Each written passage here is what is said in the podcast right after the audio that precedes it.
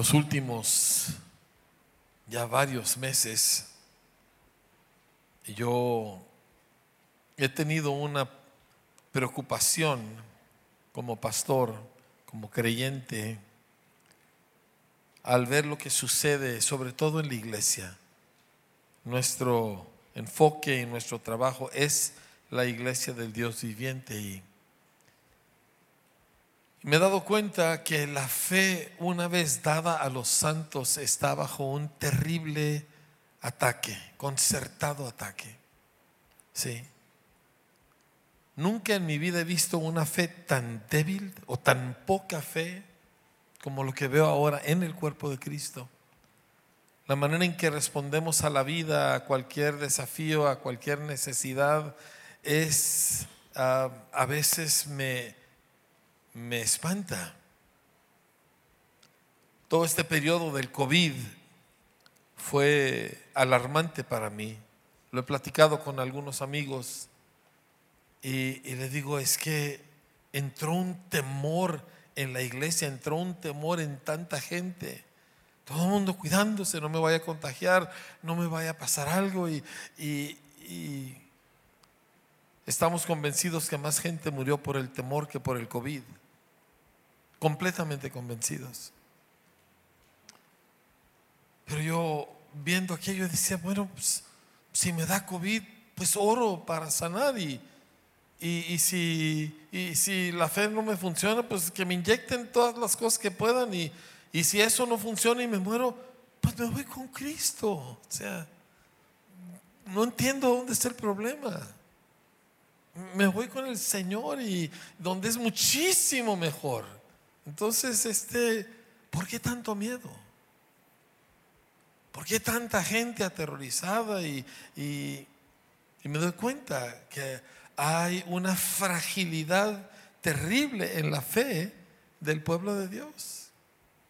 Y que a la hora de enfrentar una situación en, la vida, en el trabajo, en la salud, hay mil respuestas, pero pocas respuestas de fe viva de aquella fe que leemos en la Biblia.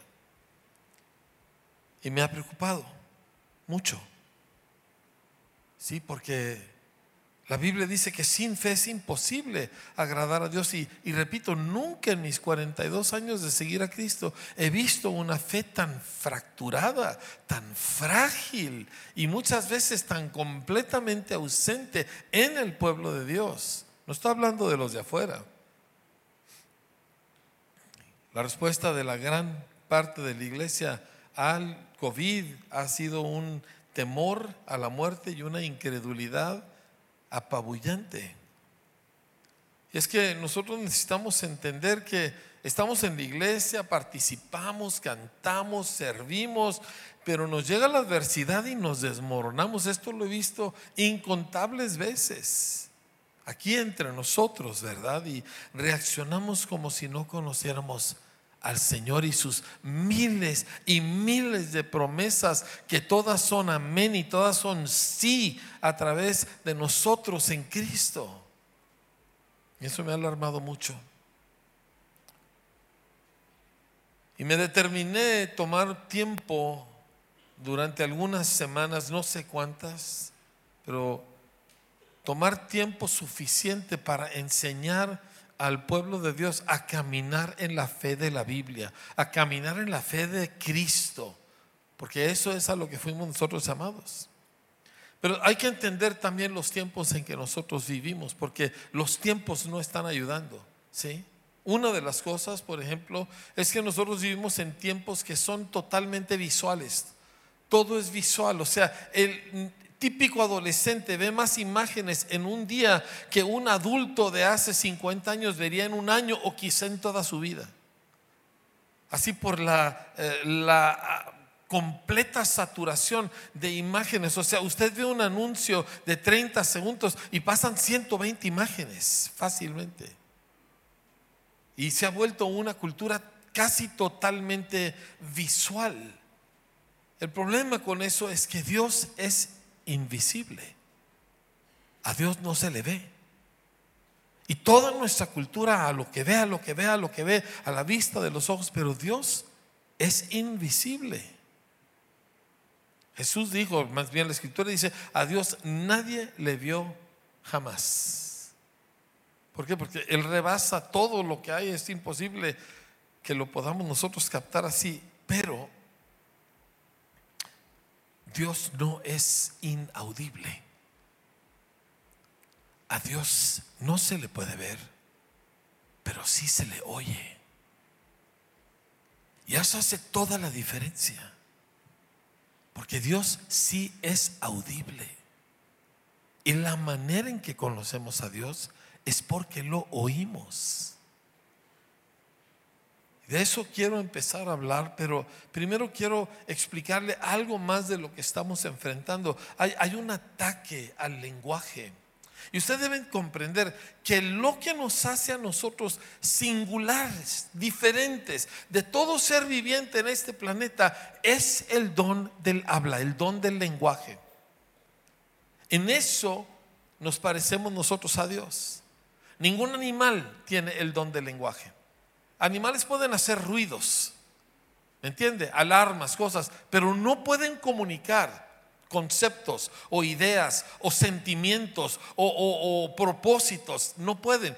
El lenguaje solo le es dado a la raza humana porque fuimos hechos a imagen de Dios y hay un ataque severo contra el lenguaje en el tiempo en que nosotros vivimos. Le doy un par de ejemplos. El idioma español tiene más de 80 mil vocablos. La persona promedio usa entre 3 y 4 mil vocablos. La persona, los que estamos aquí. Entre 3 y 4 mil de los 80 mil que hay. Pero una creciente cantidad de gente, y cuando digo creciente estoy hablando de números muy grandes, usa menos de mil palabras, conoce menos de mil palabras. O sea, con decirle que a mí me han reportado, estoy hablando de en estas en estos días he platicado con miembros de mi congregación que me hablan de gente que no puede nombrar los colores. O sea, tan básico. Y a la medida que se reduce el lenguaje, la imagen de Dios se reduce. Y el hombre es reducido a algo muy inferior a lo que Dios lo diseñó para hacer. Porque porque Dios hizo al hombre a su imagen y el hombre se conecta con Dios a través del lenguaje, oyéndolo, oyendo a Dios. Y vivimos en un tiempo, ¿por, qué cree? Yo, Tite y yo estamos convencidos de que Dios nos ha metido así con todo a la educación para rescatar lenguaje. Porque ese es nuestro afán para que alumnos, para que niños sepan leer y puedan entender palabras y puedan comunicarse y crezca su vocabulario, porque sólo así se recupera la imagen de Dios en la persona. Y todo esto tiene que ver con esta terrible este, marea de incredulidad que está aplastando la fe de muchos, muchos santos. Así que vamos a aprender nosotros acerca de fe. Pero además del ataque al lenguaje en el sentido de reducir el lenguaje, además de eso, nosotros vemos una cosa que los hebreos llaman la shonra, que significa el hablar, el habla perversa o el habla maligna. Y esta se ha multiplicado tremendamente. Es todo aquello que es chisme o, burla, este, o, el denigrar a alguien más, o el sarcasmo, o las palabras soeces. Y, y usted lo sabe porque Ahora usted puede estar en un consultorio de un dentista o puede estar en el, en, el, urbano o puede estar en una tienda y gente hablando con groserías de este tamaño, eh, hombres, mujeres, gente educada, gente ignorante, pobres, ricos y unas palabrotas. Otro tiempo, ¿verdad? Uno se hubiera parado y le hubiera decir, oiga, cuide su lenguaje, ahorita uno se atreve a uno porque así le irá. O estoy exagerando, no lo soy usted en la calle. No lo soy usted en el súper o en cualquier otro lugar. Yo que viajo con alguna frecuencia en el avión, es impresionante, ahí no te puedes escapar. Son unas conversaciones de lo más soeces. Esto es lo que la Biblia llama la perversidad de lengua y destruye nuestra capacidad para oír a Dios. ¿Me entiende? Y esto es catastrófico porque la fe y la conexión con Dios no viene porque vi un milagro, viene porque oí al Señor. Usted puede ver 10 milagros, no lo va a conectar con Dios. Usted puede ver una aparición de Jesucristo mismo aquí, visible, y no lo va a conectar con Dios. Porque la conexión y el descubrimiento de Dios es a través del oído. La fe, dice la Biblia, viene por lo que uno oye. Y todas estas cosas, el ataque al lenguaje, la, la super exagerada en énfasis en lo visual y toda la, la suciedad del lenguaje, del chisme constante, del denigrar a los demás. Lo, lo, ves cuando te metes a las redes. Son los ataques y ataques. Todo el mundo, ya, ya, no hay discurso, discurso público, ya no hay debate entre diferentes posiciones. Son ataques, injurias de unos contra otros. Y, y tú lees los comentarios. Yo, yo, les digo porque ocasionalmente cuando leo un periódico y luego hay comentarios abajo y no me atrevo a leerlos porque son puras groserías. Una cosa fatal, espantosa. Y todo ello para minar nuestra humanidad y para destruir nuestra posibilidad de oír a Dios. Ese es el mundo en el que estamos. Ahí está cada uno de nosotros ante el desafío de una vida de fe. Porque la escritura dice, el justo por la fe vivirá. En este mundo, así como se lo estoy describiendo, el justo por la fe vivirá. E, entiéndeme bien, tú puedes recibir un milagro sin siquiera tener fe. No necesitas ni, ni, buscar a Dios, ni estar en una iglesia, ni saber Biblia para recibir un milagro. Porque tú puedes recibir un milagro por la fe de alguien más. Eso es muy común. ¿Me entiendes? Pero para vivir delante de Dios, para vivir en Cristo, necesitas una fe propia.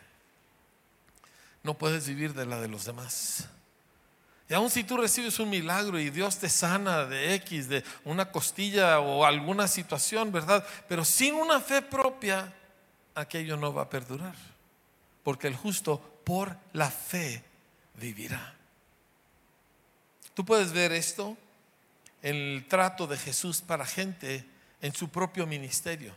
Yo tengo aquí escritos cuatro diferentes uh, momentos donde Jesús se asombra de la fe de gente. ¿sí? Uh, le voy a, si los quiere leer después, se los, les digo las citas en, en Lucas 7:50. Por ejemplo, uh, hubo una mujer, esta mujer era una mujer de muy mala fama era una mujer con una reputación destruida, ¿verdad? Y, de alguna manera se da cuenta que Jesús va a estar en una cena en, en la casa de uno de los principales religiosos del pueblo y ella se mete en la casa sin ser invitada y se tira a los pies de Jesús y se suelta, llore y llore y le lava los pies a Jesús con sus lágrimas y los seca con sus cabellos porque ella sabía que él la podía perdonar.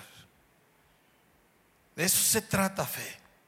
La entrada de fe. Fe no es para que Dios nos haga un milagro, porque repito, tú no necesitas tener fe para que Dios te haga un milagro. Dios te puede hacer a ti un milagro por la fe de otra persona. Eso es súper común. Pero perdón y reconciliación con Dios y que se le borrara a esta mujer toda una vida de vergüenza, solo una fe propia puede hacer eso. Y ella creyó.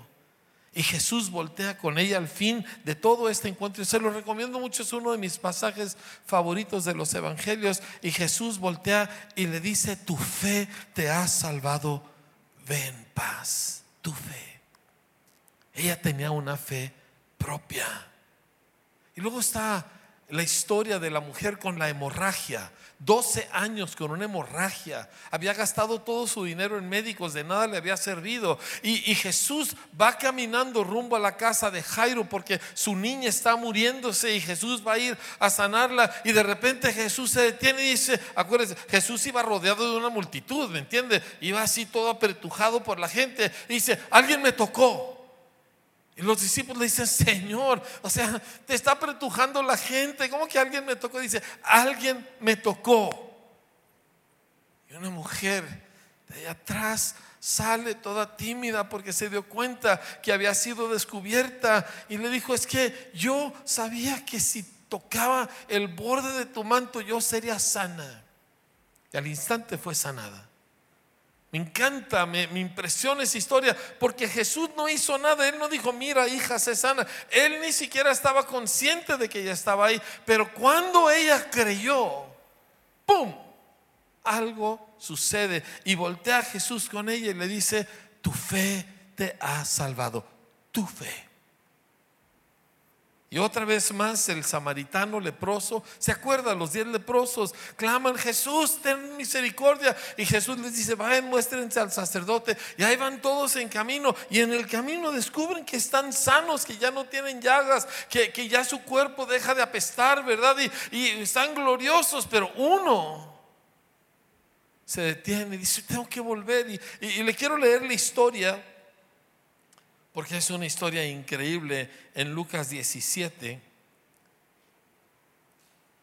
Y dice, capítulo 17, déjeme ver dónde ando, versículo 14.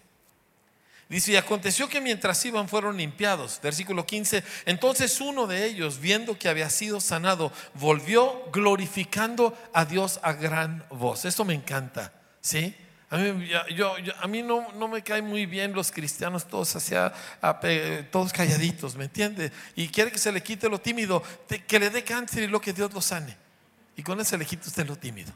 Y eso de que, ay, yo no puedo levantar mis manos, que le quite Dios un lupus, ¿verdad? Y usted levanta las manos, brinca y se para de cabeza y no le importa, ¿verdad? Dice, glorificando a Dios a gran voz y se postró rostro en tierra a sus pies en público, en la calle.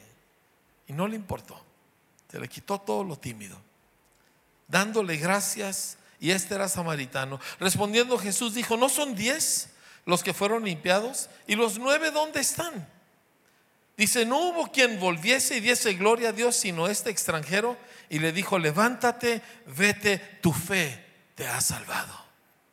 Tu fe. Una fe propia. Milagros, repito, milagros te los puede hacer alguien más. Mire, yo he orado por un montón de gente que me caía mal porque eran pecadores y de mala gana. De todos modos oré por ellos y de todos modos el Señor los sanó. Porque Dios te puede sanar por la fe de otro. Pero esta es gente que tenía fe propia. El último me encanta. Lucas 18. Un ciego que nos damos cuenta en el Evangelio de Mateo que se llamaba Bartimeo. Y dice esto acerca de Bartimeo, que él estaba ahí mendigando. Versículo 36. Y al oír a la multitud que pasaba, preguntó qué era aquello. Y le dijeron que pasaba Jesús Nazareno. Entonces dio voces diciendo, Jesús, hijo de David, ten misericordia de mí. Y, los anfitriones de vida abundante le dijeron, cállate, que no es que está predicando el pastor. Jesús, hijo de David, ten misericordia de mí, que te calles. ¿A poco no hacen eso? Los anfitriones, decanes y demás, ¿verdad? Jesús entonces, deteniéndose, no le hizo caso a los anfitriones. Dice, y mandó traerle a su presencia y cuando llegó le preguntó diciendo, ¿qué quieres que te haga? Y él dijo, Señor, que reciba la vista. Y Jesús le dijo, recíbela.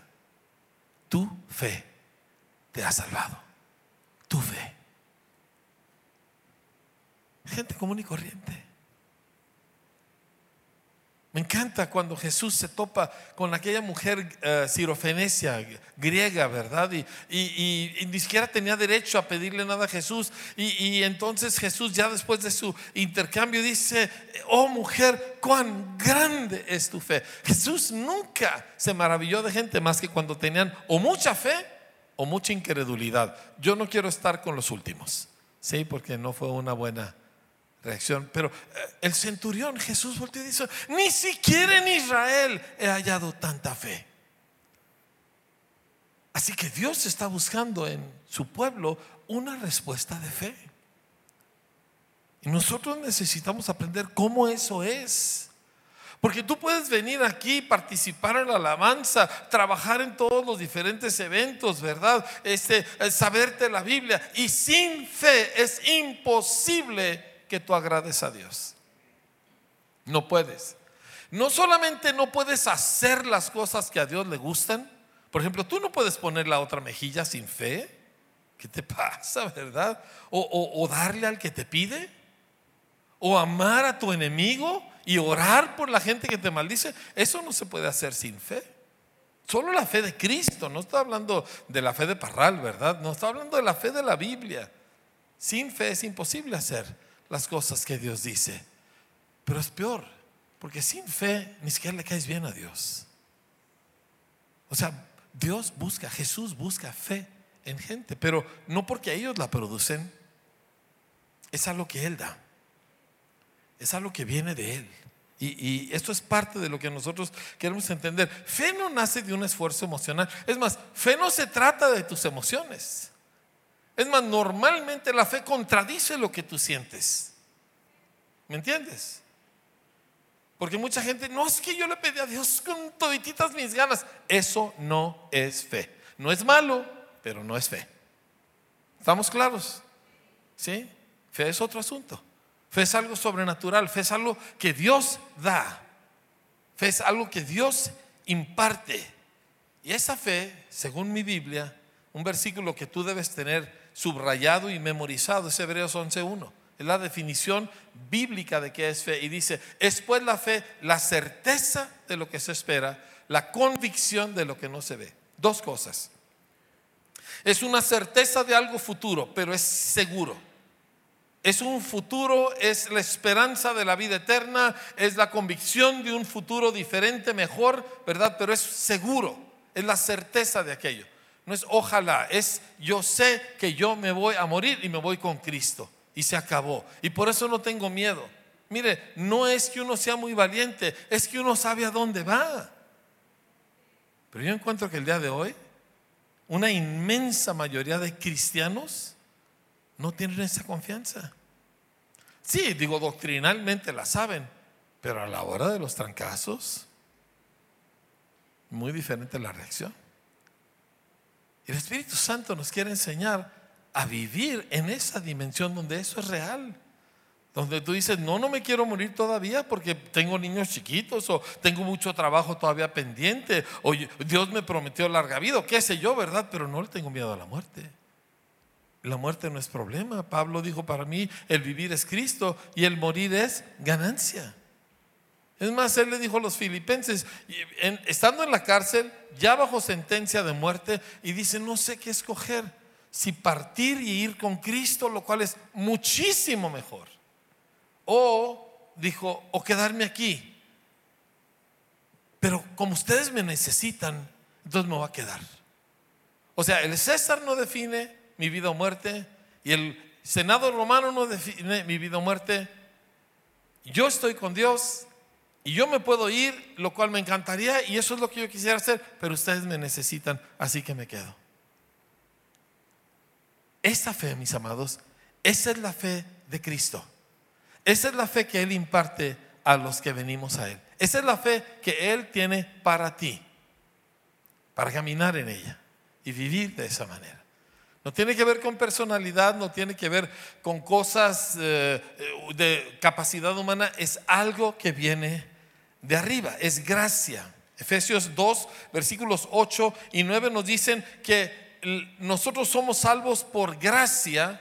¿Qué es gracia? Es algo que tú no mereces y algo que tú no logras. Mire, la escritura dice acerca del Señor, este, precisamente cuando nos habla de cómo Él opera, ¿verdad? Dice que Él da vida a los muertos. Ok, ¿qué puede hacer un muerto? A ver otra vez, ¿qué puede hacer un muerto? Nada. Un muerto no hace nada. Pero dice que Dios da vida a los muertos. ¿Qué hizo el muerto? Nada. ¿Sí me está entendiendo? O sea, uno no pone de su parte, uno no pone su granito de arena, uno no hace nada. Fe es algo que es dado. Dice, ustedes son salvos por gracia, por medio de la fe. Y esta, dice, es un don de Dios. Es un regalo de Dios. Es una cosa que Dios imparte a las personas. Ahorita vamos a ver cómo eso sucede. Pero el punto es, es que esto viene de arriba porque yo estoy muerto hasta que Cristo vino y me resucitó. Dices, pero muerto para Dios totalmente. Y, y Dios resucita a los muertos, de los cuales nosotros somos un montón de resucitados, ¿verdad? ¿Sí o no?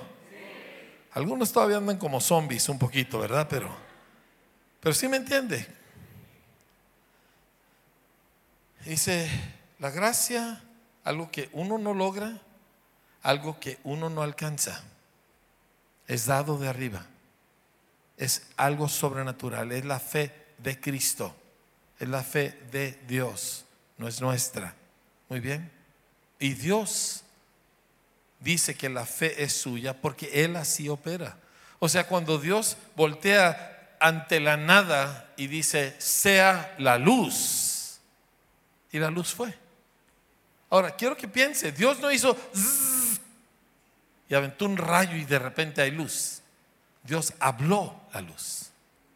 Sepárense las aguas de las aguas, sepárense la tierra del mar, ¿verdad? Produzcan las aguas seres vivientes. Hagamos al hombre.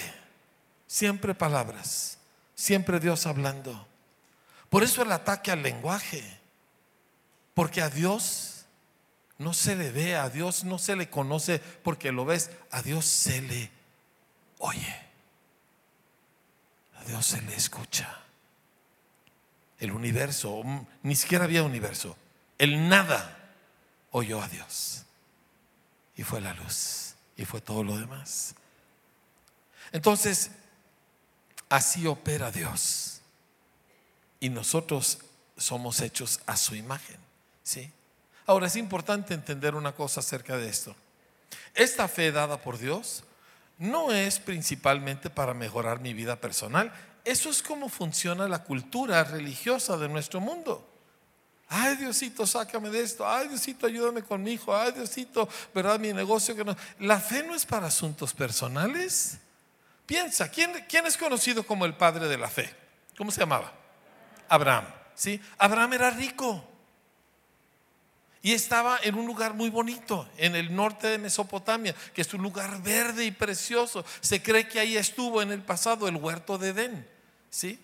Entonces, ahí está Abraham y Dios le habla. Y aparte vivía en la ciudad más increíble de todo ese tiempo, que era Ur de los Caldeos, un lugar sofisticado y rico y culto, y él era rico. Y Dios le dice, deja tu casa, deja tu parentela, deja tu tierra y vente a la tierra que yo te mostraré. Y Abraham le cree a Dios. Pero no le dijo, te voy a dar una vida buena, ya la tenía. Abraham le iba súper bien. Dijo, haré de ti una gran nación. Y en tu simiente serán benditas todas las naciones. La fe, mis amados, es para los propósitos de Dios, los cuales siempre son más grandes que un simple milagro que tú puedes conseguir a través de alguien más que tiene fe. Si lo que quieres es un milagro, no, te no pierdas el tiempo con Dios, consíguete a alguien que tiene fe. Es más, yo oro por ti, aunque seas un pecador así eh, irredimido y, y sin arrepentirte, yo oro por ti y oro con fe. Y que Dios haga el milagro y está bien, si eso es lo único que quieres. Pero si tú quieres caminar con Dios, si tú quieres ver tu humanidad recuperada a la imagen de Dios, entonces necesitas la fe que Dios da. Y esta es para el cumplimiento de sus propósitos en la tierra. De eso se trata fe. Eso no tiene que ver con edad Abraham estaba viejito.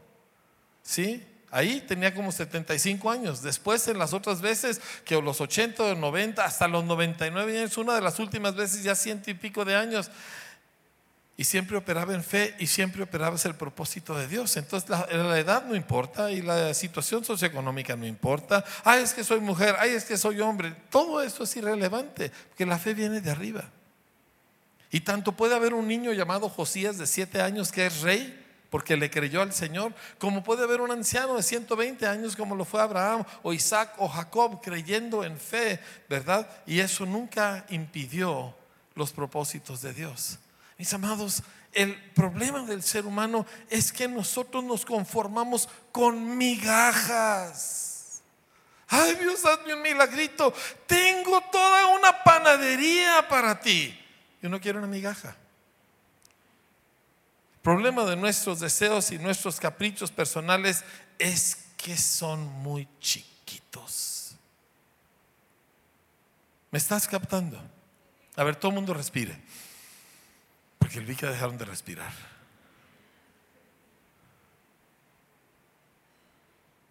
¿Quieres esta fe?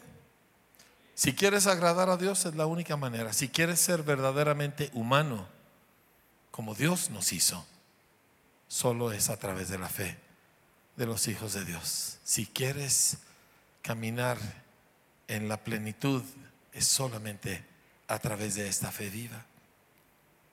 Mire, yo voy a tomar tiempo, lo estaba comentando con Tita, mi esposa. Yo quiero en otras sesiones contarle historias, nuestras historias. Quiero contarle historias de otra gente, pero quiero contar las nuestras porque muchos no saben eh, los caminos que hemos caminado. Y todos han sido así. Pero empiezo nada más con una muy sencilla. Yo tengo cuatro hijos. A Rebeca era un seguro aborto espontáneo. Era grave, era severo y una pareja, gente de fe, intervino y nos ayudó. Y aquí está Rebeca. Enrique, mi hijo, dos doctores me lo declararon muerto. Dos doctores, amigos conocidos míos, me lo declararon muerto en el vientre de su madre. Y aquí está. Y Stephanie, meningitis cerebral. ¿Sabe lo que, lo que eso implica?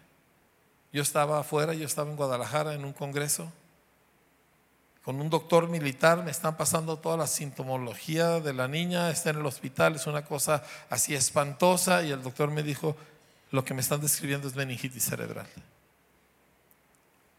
Y a Marcos, un año de edad, y lo saqué del fondo de una alberca. Pero habíamos leído en la palabra que Dios prometió desde el primer caso, no habrá mujer que aborte ni estéril en tu tierra.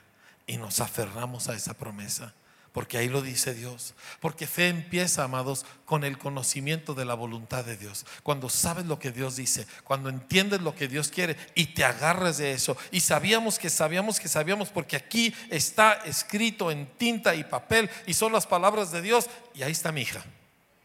Y ahí está Enrique. Y así por el estilo. Eso es como se camina. ¿Sí? Esta es la única manera de caminar. Le prometo que voy a tomar una sesión entera nada más para platicarles, acuérdense de esto, del viaje a Dallas. ¿Sí? Porque es larga la historia y es una locura de historia. Y, y así es como se camina. Pero el punto es este, sin fe no puedes agradar a Dios. Sin fe no puedes caminar con Dios. Pero la fe es algo que Dios da. Y repito, empieza donde uno capta lo que Dios dice y uno entiende lo que Dios quiere. Ahora, fe, fe viene, diga conmigo, fe viene. La fe viene por lo que uno oye, no por lo que uno ve. Los israelitas vieron, milagros al por mayor, cero fe. Dice, no entraron en la tierra prometida por incredulidad. Todas las mañanas caía maná y no creían. O sea, 40 años, todas las mañanas llovía comida y no creían. No se les desgastaron los guaraches en 40 años caminando y no creían. No hubo uno solo enfermo entre los dos y pico de millones de gentes que eran y no creían. Tenían la columna de fuego y la columna de nube, de nube de día, de fuego en la noche, y no creían. Dios les manda millones de codornices para que coman hasta que les sale por las narices en la carne y no creían. ¿Les sigo? Quieren agua. Dios parte la roca, sale una fuente, ríos de la peña, dice, y le da de beber a los millones de judíos y no creían.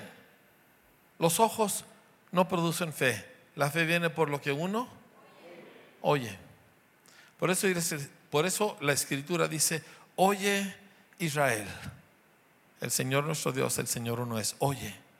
Por eso Jesús decía y decía y decía y decía, el que tiene oídos para oír, oiga. Por eso vuelve en Apocalipsis a las iglesias y les dice, el que tiene oídos, oiga para, oiga lo que el Espíritu dice a las iglesias. Ves tras vez tras vez, porque Dios, aunque es invisible, repita conmigo, no es inaudible. Así es. Así que la fe viene por lo que uno oye y lo que uno oye viene por una declaración de Dios. Cuando Dios nos habla esto, cuando Dios nos expresa o nos proclama esto que está aquí, ahí viene fe. No viene por saber, pero sí viene por oír esto. Cuando tú y Dios se conectan y oyes a Dios y sabes que es Dios el que dice esto y de repente tienes fe, porque así es como fe te es impartida. No es un esfuerzo, es una conexión. ¿Me entiendes? Tú te conectas con Dios a través de tus oídos. Por eso tu más grande y constante petición debe de ser, Señor, necesito oírte. Porque si oyes a Dios, ya moliste. Si no oyes a Dios, estás frito fe viene por lo que uno oye. Quiero leerle un pasaje del Antiguo Testamento que me encanta. Escúchelo atentamente. Después le digo dónde está la cita. Dice, a todos los sedientos, vengan a las aguas. Siempre es Dios el que inicia el asunto. Y a los que no tienen dinero, vengan, compren y coman. Vengan, compren sin dinero y sin precio. O sea, tú no tienes nada que aportar a esta fórmula. Tú no tienes nada que ofrecer. Mira, Señor, te prometo que me voy a dedicar a ti. No tienes nada que ofrecer. Mira, Señor, ahora sí voy a leer mi Biblia de cubierta a cubierta. Tú no tienes nada que ofrecer. Voltea con tu vecino y dile, tú no tienes nada que ofrecer. Nada. Por eso dice, bienaventurados los mendigos en espíritu de ellos es el reino de los cielos. Los que no ofrecen nada. A lo mejor puedes intentar sobornar a tu hijo o prometerle algo a tu esposa para que no te regañe, ¿me entiendes? Pero a Dios no tienes nada que ofrecerle. ¿Cuánto? ¿No los oigo?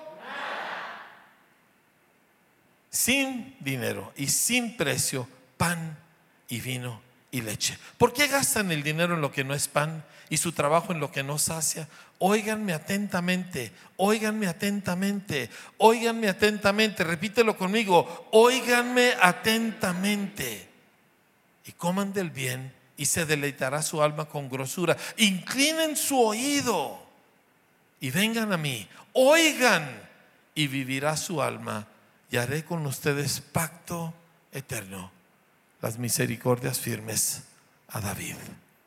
¿Dónde sucede eso? Cuando oyes a Dios y fe brota en tu corazón. La fe de Dios viene por lo que uno oye y lo que uno oye por una declaración de Cristo, por las palabras de Dios. Y tú volteas ante una situación económica y dices, pero escrito está. Y tú te topas con una enfermedad y dices, pero escrito está. Y tú tienes un momento donde tú la riegas o donde tú te sientes más débil que en toda tu vida y volteas y dices, escrito está. Y caminas por fe. El justo por su fe vivirá. Te topas con la vida porque la vida pega. ¿Cuántos ya descubrieron eso? La vida golpea, la vida no tiene misericordia. La vida si no te da por debajo, te da por arriba y, y te agarra desprevenido. Y cuando eso sucede, tú respondes en la fe del Hijo de Dios. Como Pablo que escribe, derribados dice, pero no destruidos. Como pobres dice, pero enriqueciendo a todos. Unas son las apariencias, otra es la realidad. ¿Por qué? Porque los que hemos creído ya no estamos mirando las cosas que se ven, estamos mirando las que no se ven. ¿Cómo? A través del oído. El ojo no te da fe, pero el oído, qué cosas. Y ahí es donde nosotros empezamos a operar en una cosa totalmente diferente. Familia, si nosotros como creyentes y nosotros como comunidad vamos a avanzar en los propósitos de Dios, todos nosotros necesitamos venir al Señor y decirle, Señor, yo necesito volver a creerte, yo necesito plantarme en estas palabras, yo necesito dejar de escuchar tanta idiotez que oye uno en mil y un lugares en las redes, en las opiniones de los vecinos, en lo que dice el radio, en la cultura popular. Dejar de oír eso. ¿Cómo vas a tener fe si está llena tu cabeza de todas esas cosas? Pero si tu oído está enfocado y si tu oído presta cada vez más y más atención a lo que aquí dice, eso cambia todo. Eso te cambia a ti. ¿Por qué? Porque tú te conectas a Dios y a la dimensión de Dios donde ya no hay límites y todos tus límites se revientan. Mira, este mundo te está tratando de reducir y reducir y reducir. Te quiere hacer de este tamañito, a ti, no a tu vecino, a ti. Hacerte, llevarte a un lugar donde en todos los sentidos tú estás hecho casi nada. Porque el diablo odia la imagen de Dios que hay en los seres humanos. Pero cuando nosotros nos conectamos a Cristo y empezamos a caminar en la fe de Cristo, entonces nosotros vemos restaurada la humanidad original que Dios diseñó para nosotros. ¿Sabes cómo se ve esa humanidad? Igualita a Jesús. Igualita a Jesús. Así que llegamos al fin de esta breve introducción a una vida de fe, porque nosotros vamos a andar por fe. El justo por la fe vivirá. ¿Sí? Y dice la escritura, y si retrocediere no agradará mi alma, pero nosotros no somos de los que retrocedemos, ¿verdad familia? No, nosotros nos fajamos los pantalones y avanzamos en la fe del Hijo de Dios. Y el resultado es que vemos a Dios en la tierra, vemos sus frutos, vemos sus hechos. Y un día, cuando todo eso haya terminado, veremos a Jesús con nuestros ojos. Sí, pero ahorita todo es por el oído.